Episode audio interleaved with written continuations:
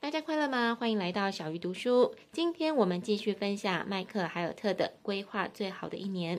前两集我们学到了实现目标的前四个步骤。步骤一是相信可能，步骤二是总结过去，步骤三是设计未来，步骤四是找到动力。今天要来看最后一个步骤五，付诸实践。因为规划是基础，行动才是关键。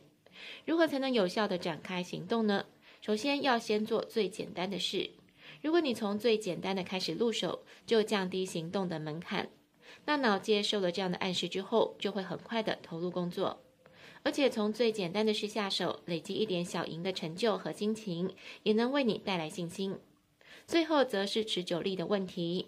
例如你想要锻炼身体，但如果你一开始就挑选难度很高的，相信你一定很快放弃。因此，一开始挑选难度低的，可以让你行动更持久。当你完成第一个低难度的任务之后，你可以接着计划下一步。无论你的目标有多大，只要一次走一步，总有抵达目标的一天。但是，如果你不确定下一步也没关系，这时候你可以寻求帮助。外部的帮助有很多的形式，例如询问专业的人、一本书、一篇文章或是一集 Podcast。有可能来自朋友，也有可能来自陌生人，最终你都能找到自己需要的帮助。无论你是靠自己，还是有人提供建议让你找到下一步，你都要把它写进你的行事历。永远不要想说用一天当中剩余的时间来做，因为你永远没有剩余的时间。这一点我真的非常有感。例如我的行动是每天做一点瑜伽，刚开始我也是想说有空再做就好，但我就是找不出有空的时间。后来我改成每天睡前做瑜伽，才真正落实了这个计划。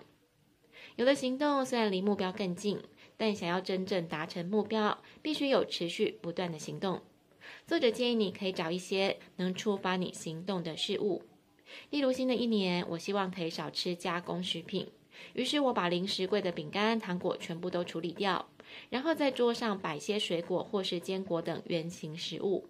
当我嘴馋的时候，我就只有这些原型食物可以吃。找到持续行动的方法之外，你还必须及时的调整策略，因为实现目标过程当中难免会遇到挫折。虽然目标是不能改变，但是策略可以改变。因此，你并不需要放弃目标，而是改变你的策略。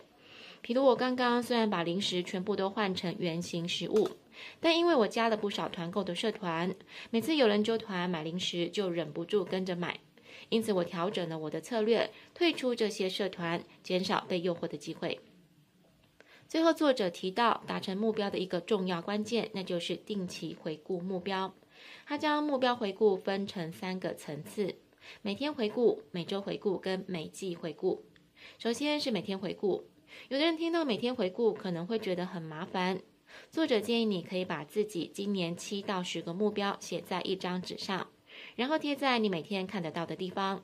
当你每天看的时候，就能思考今天可以做一些什么，才能让自己离目标又更进一步。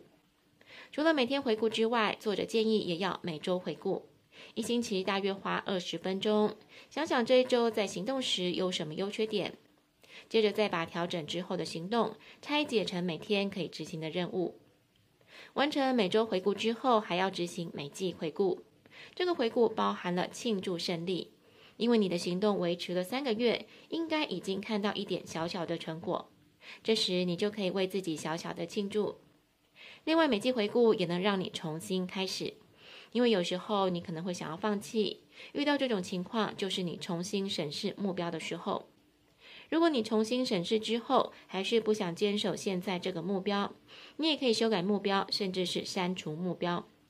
毕竟我们不是完美的人，也许当初设立的目标就是有问题的，不用纠结，也不用因此对自己失望。作者最后提醒大家，如果你完成目标或是阶段性胜利，别忘了花一点时间庆祝，这是对自己努力的认可，也是让你继续前进的力量。最后，我们来复习行动计划的重点。一、从最简单的开始下手；二、找到可以触发行动的事物；三、安排定期回顾；四、为自己的努力庆祝。希望这本书的分享可以让大家的二零二一成为最好的一年。小鱼读书，我们下次再会。